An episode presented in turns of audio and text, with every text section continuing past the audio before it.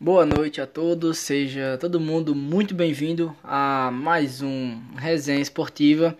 É, hoje aí no programa vamos falar sobre tudo o que aconteceu no final de semana. Tivemos a rodada cheia aí pelos campeonatos na Europa, Premier League, La Liga, Campeonato Italiano, é, por todos os campeonatos. Tivemos também aí início do Brasileirão. Tínhamos comentado aí já no sábado um pouco sobre o começo da Série B, né, que tinha rolado, o Vasco já tinha estreado, o, o Cruzeiro também estreou. É, então, no final de semana, de sábado e domingo, e na segunda-feira, né, às 8 horas aí, é, o jogo do Juventude e Bragantino para fechar a rodada. Então, tivemos rodada cheia de Brasileirão também no final de semana, estreia do Campeonato Brasileiro, que também vamos abordar aqui, certo? Então, vamos começar aqui falando sobre o nosso futebol internacional. Vou dar entrada aqui para falar da Premier League, começar lá pela Terra da Rainha, aonde a gente teve o Newcastle que voltou a vencer, é, tinha tido um, as derrotas nos últimos jogos, tomou a goleada para o Tottenham fora de casa na, na, na última partida, mas voltou a ganhar Dessa vez bateu o Overhampton em casa, venceu em casa o Wolves por 1 a 0 é, na sexta-feira. Impressionante a arrancada do, do Newcastle, que até o começo do ano era o primeiro time fora da zona de rebaixamento, é, o 17, 16 colocado ali, sempre por essas posições. E que se você for olhar a tabela hoje da Premier League, o Newcastle se encontra em oitavo colocado já, então já está na parte de cima da tabela e já pensando até em uma Europa League, já, já, já pensa em um outro, é, um outro cenário para a equipe, sabe? Então, incrível a, a postura do Overhampton, incrível a arrancada que o Overhampton, oh, desculpa, o Overhampton não, o Newcastle, incrível como o Newcastle é, deu uma arrancada sensacional e hoje já está ali na parte de cima da tabela, né? Venceu o Wolves, o Overhampton por 1 a 0. O outro jogo que a gente teve foi Everton e Manchester United. Era um jogo onde o United precisava vencer para continuar bem firme ali na briga por uma vaga na Champions League. E o Everton também tinha que vencer é, para conseguir dar uma respirada da zona do rebaixamento, dar uma aliviada ali. E acabou que deu Everton. Everton bateu o United por 1 a 0 Deu uma respirada. Ainda está muito complicada a situação do Everton. Está muito embolada as coisas lá embaixo. O Everton tem muitas chances ainda ali de acabar entrando na zona de rebaixamento. Mas com a vitória sobre o United conseguiu dar um, um respiro para a próxima semana, para a próxima rodada. É, mas não que as coisas estejam tranquilas lá em Liverpool, para o time do Everton. Só que com a vitória deu para dar um, um, fôlego a mais para essa equipe, né? Que está brigando aí para não ser rebaixado. O Everton, que lembrando, nunca foi rebaixado em toda a história da Premier League. O United perde novamente, cai para o Everton. É, precisava vencer, um time que estava brigando para não cair. O time do Everton, um time mais frágil, assim, podemos dizer, durante essa temporada. O United precisava ter tido um resultado melhor. Com a derrota, é, já vê o Tottenham, que tem até jogo a menos do que o United dar uma desgarrada no quarto lugar, começar a dar uma, uma distanciada. É, Para sorte do, do United, podemos dizer assim, é, o, o Arsenal também não fez uma boa partida, também tropeçou, a gente vai falar do jogo do Arsenal ainda. É, mas tinha que ter vencido. Era importantíssimo, era fundamental essa vitória para o time do United. Mais uma derrota, teve o caso do Cristiano Ronaldo, deu tapa na mão do menino, atitude erradíssima do Cristiano, a atitude muito feia dele, por mais que pô, ele tivesse de cabeça quente e tudo, não justifica você estar tá ali saindo de campo e dar um tapa na mão de uma criança, derrubou, quebrou o celular do menino. É, então, atitude muito feia, mostra um pouco do clima que está rolando nesse United, que é um clima pesadíssimo é, que também precisa ser. Também uh, o próximo treinador vai ter muito trabalho com isso, não só com, os, já, com o time em si, mas esse clima lá dentro não é nada bom, uma tensão bem complicada, né? Vamos ver como é que fica aí United para as próximas rodadas e vamos ver também se o Everton consegue uma sequência melhor, né? Depois de vencer esse jogo do United, se consegue emplacar uma sequência de jogos aí para se livrar mais cada vez mais da zona de rebaixamento. O Leeds jogou contra o Watford e venceu por 3 a 0 o time do Watford. E por mais que o Leeds esteja ali ainda na parte de baixo da tabela, o Leeds hoje conseguiu abrir 11 pontos para o primeiro time que está na zona de rebaixamento. Lógico, é, o Burley, que é o primeiro na zona, ele tem um jogo, dois jogos a menos, se não me engano, em relação ao Leeds. Mas, ainda assim, é bem considerável o, o, o, a distância do Leeds, porque ninguém garante que o Burley vai conseguir vencer seus jogos a menos. Então é muito bom para o Leeds, que estava naquela situação complicada, chegou a estar tá bem próximo da zona de rebaixamento de estar tá indo para a Championship, mas conseguiu se recuperar, está se recuperando muito bem e venceu muito bem o time do Watford. Rafinha, autor de um dos gols, continua sendo um dos grandes jogadores da equipe nessa temporada.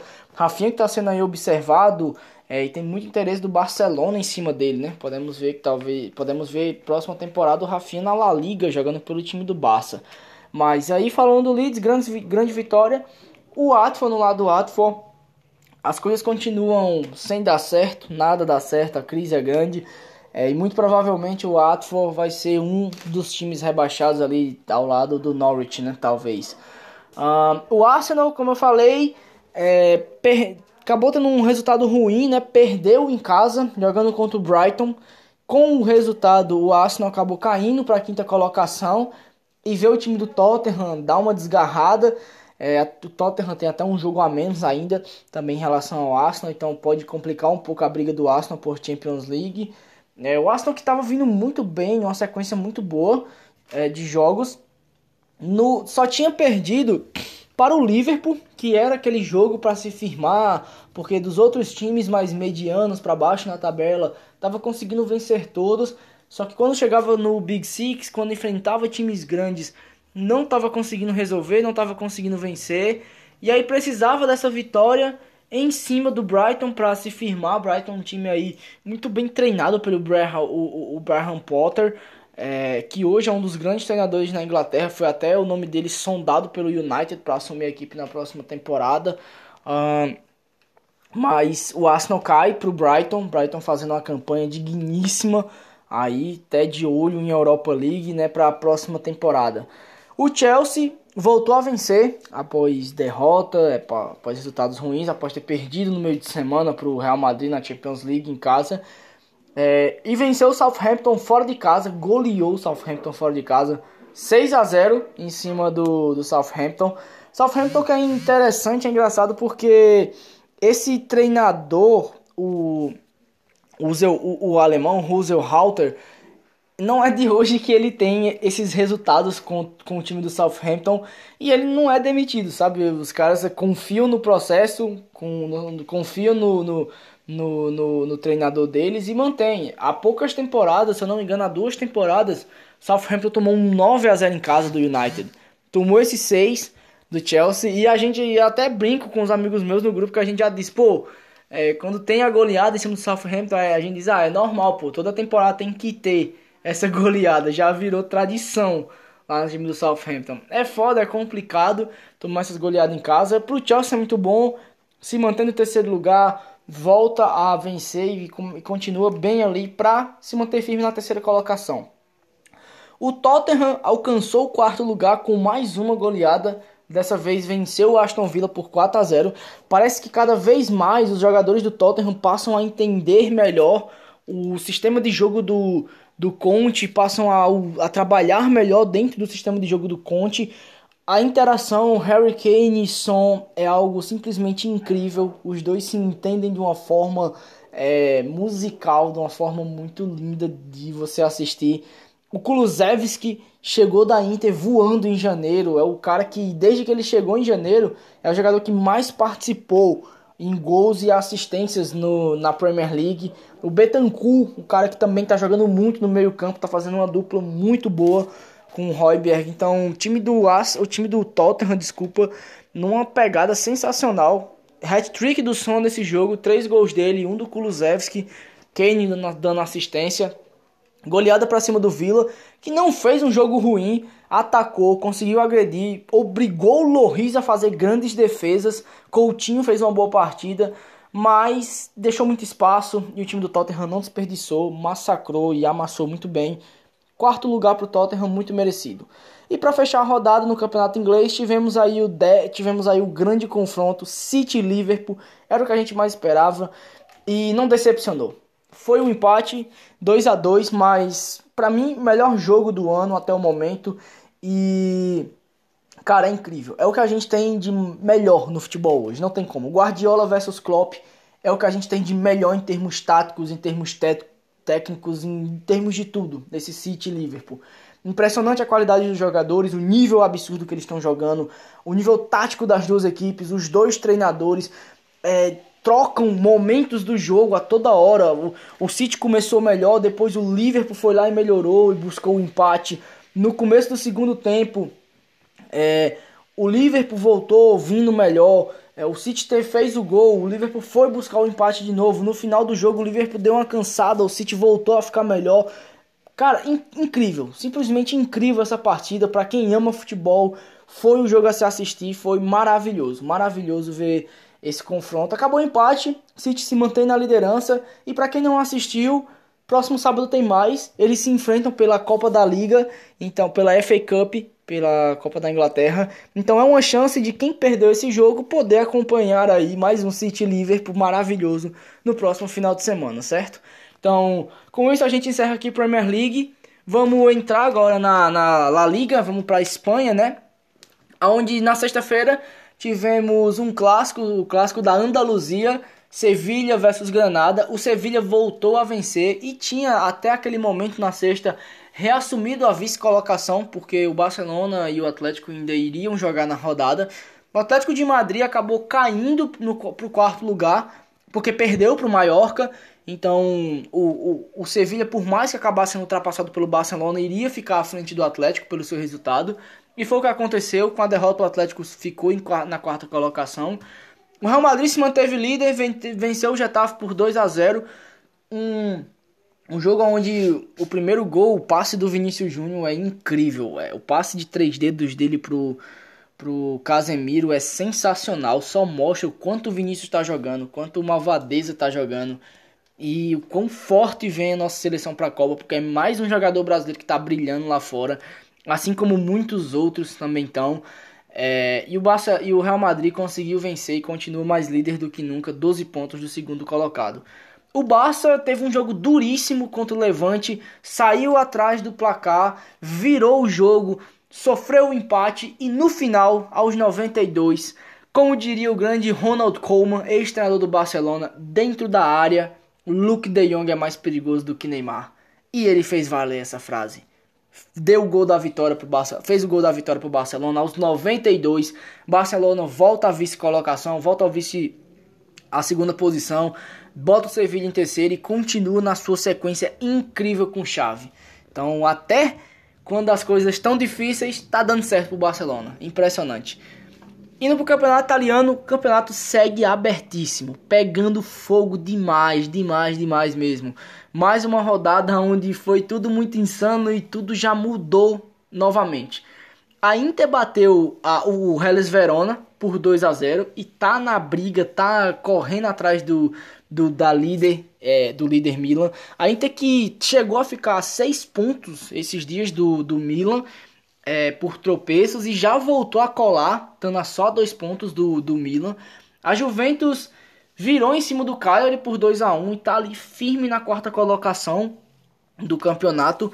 O Napoli, que acabou perdendo em casa para a Fiorentina, viu a Inter de Milão ultrapassar a sua equipe.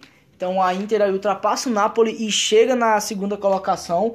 O Napoli hoje vira terceiro e aí o Napoli hoje perde um pouco de força nessa briga pelo Scudetto, né? O que antes era a Inter que tinha perdido, agora o Napoli está passando por essa situação.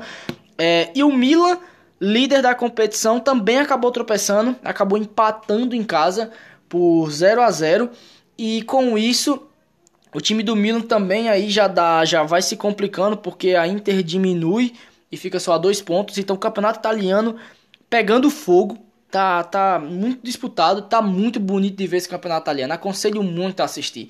O campeonato italiano deixou de ser aquele campeonato duro, faltoso. há muito tempo. É um campeonato hoje muito mais técnico, onde as equipes buscam jogar mais bolas e é um dos campeonatos que mais tem gols na Europa, certo? Então, recomendo demais aí para assistir nessa reta final do italiano. É, só um adendo no jogo entre Napoli e, e, Fiorentina, tivemos o primeiro gol do Arthur Cabral na Fiore. É, Arthur aí já começando, é, já bem mais adaptado à Fiorentina, já mostrando aí um pouco do seu futebol no campeonato italiano, torcendo muito para que ele dê cada vez mais certo. O PSG goleou novamente, impressionante, depois que foi eliminado da Liga dos, da Liga dos Campeões, só goleadas para o PSG. Venceu o Clermont por 6 a 1 Teve 3 gols do Mbappé, 3 gols do Neymar e 3 assistências do Messi. O trio funcionando muito, mais uma vez. E o PSG agora tentando convencer o Mbappé a ficar a qualquer custo, né? É, continuar ali fazendo o trio com Neymar e Messi, tentando manter ele na França e fazer com que ele não vá para o Real Madrid. O que eu ainda acho muito difícil que aconteça, né? Mas vamos ver o que, que vai acontecer. Então, é isso. Campeonatos da Europa. Fechamos por aqui essa primeira parte. Vou na volta aqui, eu venho com o próximo áudio para a gente falar sobre o Campeonato Brasileiro, ver tudo que rolou nessa rodada de Brasileirão. Bom, tô de volta. É, vamos falar um pouco do nosso futebol nacional. Tivemos a volta do Campeonato Brasileiro, estreia aí, né? A rodada cheia. Só não vou, só não vai dar para comentar sobre o jogo do Bragantino porque agora quando eu tô falando aqui com vocês, está começando o jogo, 8 horas da noite, tá iniciando ainda o jogo do Bragantino, né? Então não tenho noção ainda de como vai ser e como tá sendo o jogo. Mas dando início para falar do Campeonato Brasileiro, no sábado tivemos aí às 4h30, tivemos Fluminense e Santos no Maracanã, um jogo em que o Santos teve muita dificuldade de conseguir agredir o Fluminense, pouquíssimas oportunidades, é, pouquíssimas finalizações. Santos não fez uma boa partida. O Fluminense martelou, teve bem mais finalizações que o Santos, martelou, tentou de todas as formas, mas também não conseguiu furar a defesa do Santos. O jogo acabou empatado 0 a 0 É um jogo em que o Fluminense foi bem superior ao time do Santos. O time do Santos tem que melhorar bastante ainda. É até entendível porque estamos no início do trabalho do, do, do Bustos no, no, no, no time do Santos e também os jogadores. Ele trouxe vários jogadores, o, time, o, o, o treinador novo, o, o próprio o, o Julian, o Julian, o Julian do da LDU, que era da LDU, ele trouxe por empréstimo, o Brian Gulo, que já jogou no Independente Del Vale, estava no México, que ele também trouxe para a equipe do Santos. Então são muitas contratações novas no time do Santos é, para ele tentar o novo treinador aí tentar encaixar esses jogadores no seu sistema. Então leva um tempo para se adaptar e para que os jogadores comecem a jogar bem. Então o Santos não fez uma boa partida, mas em contrapartida também o Fluminense não conseguiu quebrar, passar pela defesa do Santos e terminou 0 a 0 o jogo. Flamengo jogou com o Atlético Goianiense e empatou por 1 a 1. Ofensivamente, para mim, o time do Flamengo teve uma melhora em relação aos últimos jogos. É, teve uma interação melhor entre Gabigol, Bruno Henrique e Arrascaeta nesse jogo.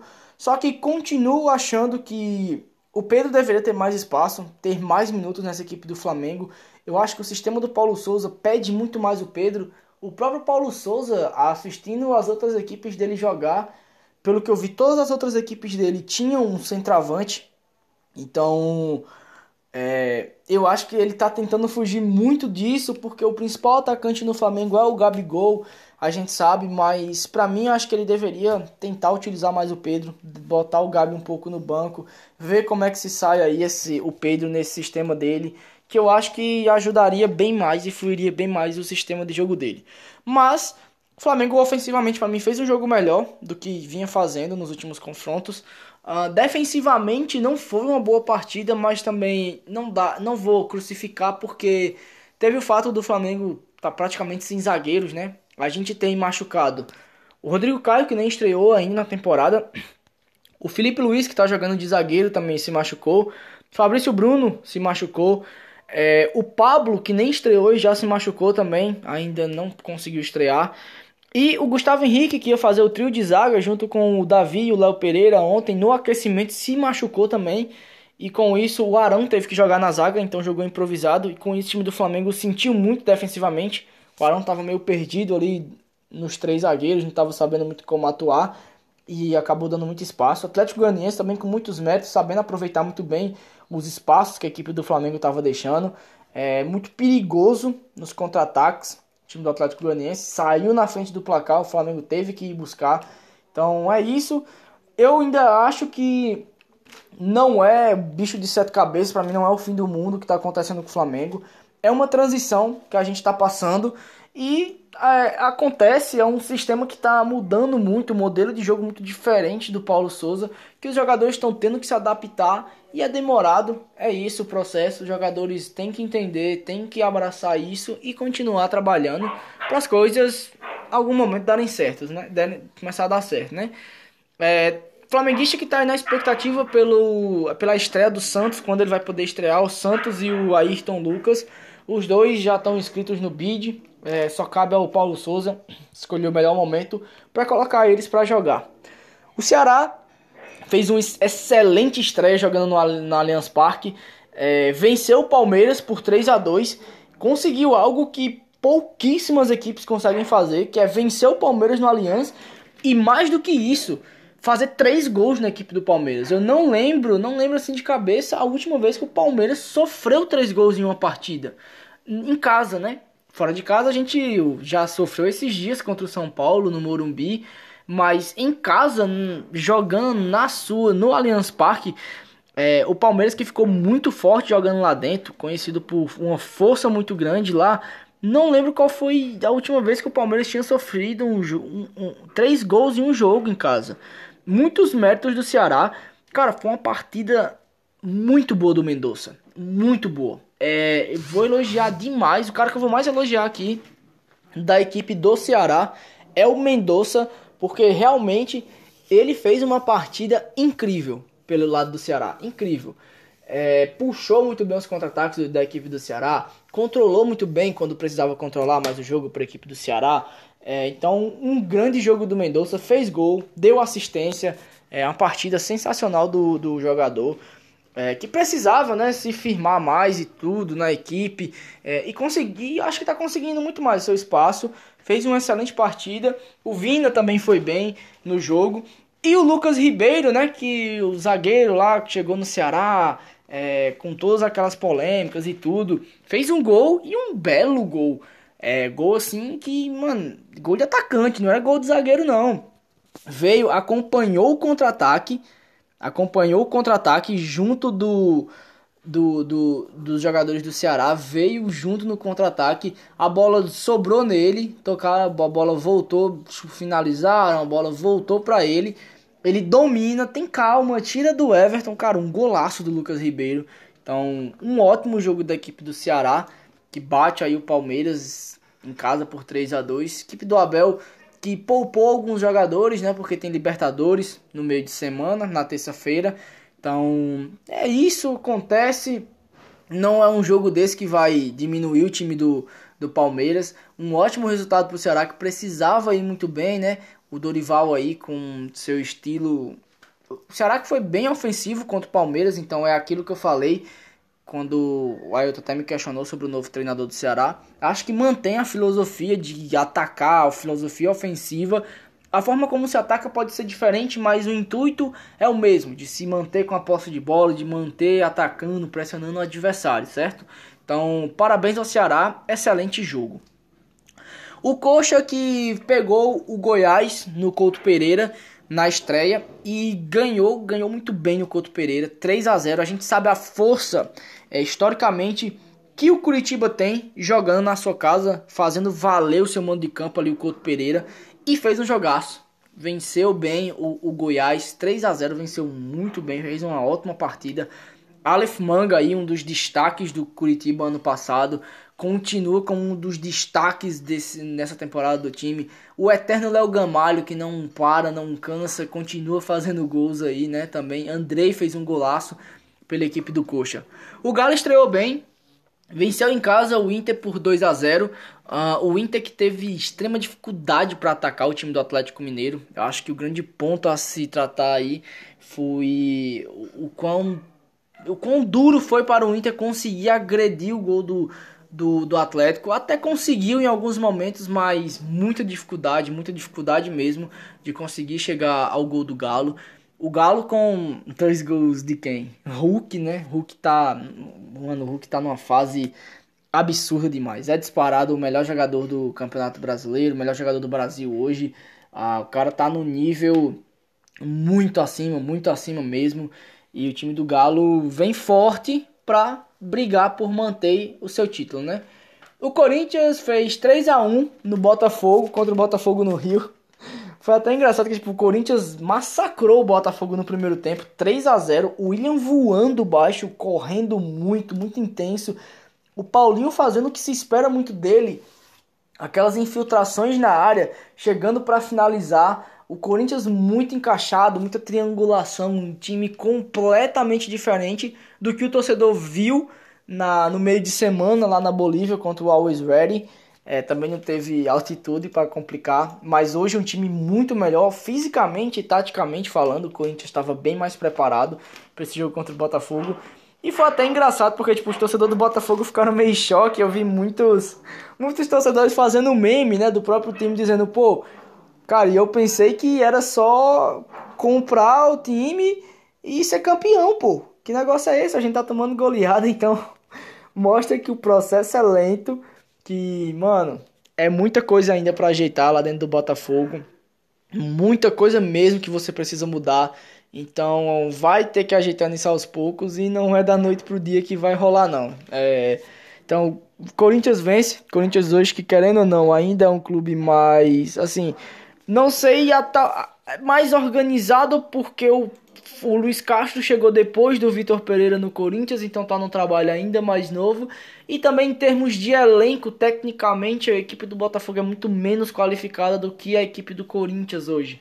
Então, bem complicado ainda pro Botafogo. Mas vamos ver aí como é que vem pro restante da temporada. Vamos ver como é que vai ser o trabalho do Luiz Castro. Que eu ainda acredito que vai ser um belo, um bom trabalho. É, já ouvi falar muito bem dele. Não conhecia assim os outros trabalhos dele, mas pelo que eu pesquisei, pelo que eu vi o pessoal falando, é um grande treinador. Então acho que vai fazer um bom trabalho aí no Botafogo. É, no time, no recém mais novo Playboy do Rio de Janeiro, né? O Fortaleza poupou muitos dos seus jogadores, muito do seu time titular e acabou perdendo na estreia do Brasileiro no Castelão para o Cuiabá. É, perdeu por 1 a 0 um gol no rebote de uma bola parada. O Everton, ex-Flamengo, ex-São Paulo, ex-Grêmio, acerta um chute de rara felicidade, consegue, consegue fazer o gol.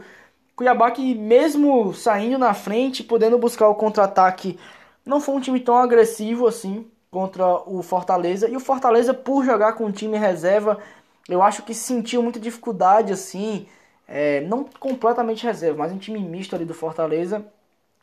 Mas a equipe sentiu uma certa dificuldade no entrosamento dos jogadores, é muito jogador ali que tipo não estão acostumados a jogar com eles. E mais uma vez, uma coisa que me incomoda no Fortaleza é a questão do ataque. Dessa vez, uh, o, o Voivoda ele poupou o Kaiser, poupou o Moisés, né? Só que ele poupou também o Silvio Romero. Tipo, se o ataque titular dele é Moisés e Kaiser, poderia ter utilizado o Silvio Romero no, no começo do jogo, mas ele preferiu não começar com o Silvio Romero, preferiu começar com um time mais leve no ataque, começou com o Robson lá na frente. É, então, mais uma vez, o, o, o, o ataque do Fortaleza sendo um ataque muito mais leve não, não tendo aquele homem de área, que poderia ser o Silvio Romero, ou então já mostra um pouco do que parece que o Voivoda quer para o jogo de quarta-feira contra o River, que talvez seja começar com o Silvio Romero, como ele começou contra o Colo-Colo, e aí no segundo tempo, na segunda etapa, dependendo de como esteja o jogo, ele vir, ele vir com o, o Renato Kaiser, pro segundo tempo, né? Então talvez seja isso. Pode ser que ele esteja mostrando que ele vai começar com Moisés e Silvio Romero para ter aquela experiência ali do Silvio Romero no primeiro tempo. E no segundo tempo ele vir com o Renato Kaiser. Não sei, eu acredito que seja isso. Já que, tipo, ele poderia ter começado com um dos dois no, no final de semana e ele não quis começar. Mas enfim, não foi uma boa partida em geral assim do Fortaleza. Alguns aspectos positivos a se tirar assim, mas no geral, no geral mesmo a equipe encontrou dificuldades para passar, para conseguir criar contra o Cuiabá. É, e eu acho que se dá muito por essa questão do entrosamento, uma equipe bem mexida, uma equipe bem mudada, pensando muito no jogo de quarta contra o River na Libertadores. Então acabou começando mal o Brasileirão, o Fortaleza, e tem que tomar muito cuidado com isso, porque é muito traiçoeiro esse negócio de você é, começar mais lento o brasileiro focando em outras competições, porque senão depois chega lá na frente, quando você vai olhar, tá muito perigoso o Brasileirão, porque você já perdeu muito, já empatou muito, tá lá embaixo na tabela e começa a ficar perigoso, sabe? Então, o Fortaleza precisa tomar cuidado com isso, para não deixar isso acontecer. O jogo aí que todo mundo falou que seria o jogo sofrido de assistir da rodada, né? Tivemos Havaí e América Mineiro. O Havaí venceu o América na ressacada por 1 a 0 e com isso, primeira demissão de técnico do Campeonato Brasileiro. Com a derrota do, do, do América para o Havaí, o técnico do, do América, o Marquinhos Santos, foi demitido.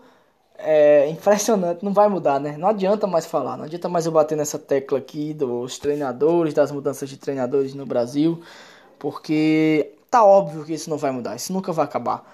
O cara conseguiu levar o time para Libertadores ano passado, foi na pré-Libertadores, conseguiu colocar o time do América na fase de grupo, mas não é suficiente, né? Ele precisa cair.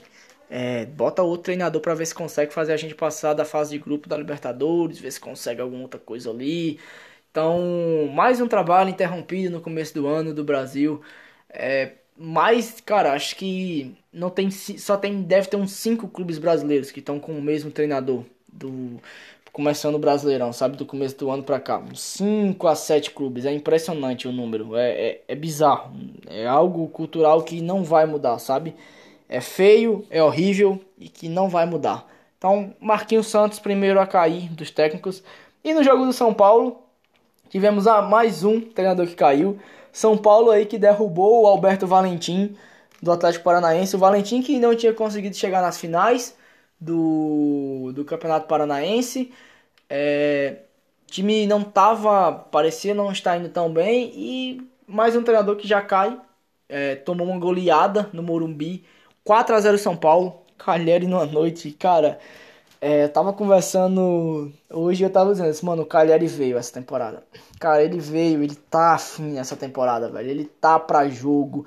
E quando o Calheri tá pra jogo, não tem como. Ele é um dos melhores atacantes, se não o melhor atacante que a gente tem atuando aqui. Porque é absurdo o nível que o Calheri tá jogando. Absurdo. É completamente. É loucura, velho. Hat-trick do homem ontem, três gols. Ontem não, né? Na, no caso, quando vocês estão vendo aqui, foi no domingo o jogo. Então, três gols dele, um do Luciano. Luciano, que diretoria do São Paulo, não sei o que, que passa pela cabeça, mas não vai renovar com o Luciano. Parece que ele já soltou aí é, nas redes sociais agradecendo São Paulo e tudo mais, mas parece que não vai haver renovação. Vai acabar saindo do time. E é isso, São Paulo cada vez mais aí toca no Calheri que é gol, sempre mais ainda em cima do Calheri o jogo. E tem que girar o jogo em cima dele mesmo, porque é o cara que tá jogando nesse time.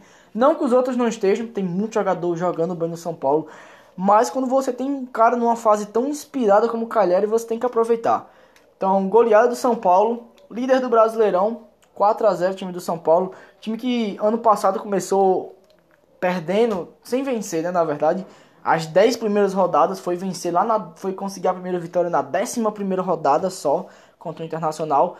Já consegue aí líder na primeira rodada, uma goleada em cima do Furacão e demissão em cima do Alberto Valentim, Atlético Paranaense que no meio de Libertadores, Brasileirão, Copa do Brasil, vai ter que dar um rebuild, começar um novo trabalho completo. É, vamos ver como é que vai ficar. E é uma vergonha porque é muito feio, né? Isso que acontece no Brasil, das quedas de treinadores precocemente, né? Então é isso. Muito obrigado pela participação. É, muito obrigado é, por, pela audiência de hoje. Encerro por aqui minha participação. Próxima, no, próxima semana, não, no sábado, tô de volta, no, tô no ao vivo com a Ailton aí pra gente comentar. Meio de semana vai ter muita Libertadores, Sul-Americana, É, vai ter também Europa League, Champions League, tudo pra gente comentar aí no final de semana, no sábado. E na próxima terça eu volto com mais áudios para falar o que rolou no final de semana, certo? Então deixo aí agora com o Ailton para ele falar um pouco sobre o campeonato quicheloense, tudo que rolou, tudo que rolou nessa rodada. E a gente se vê sábado.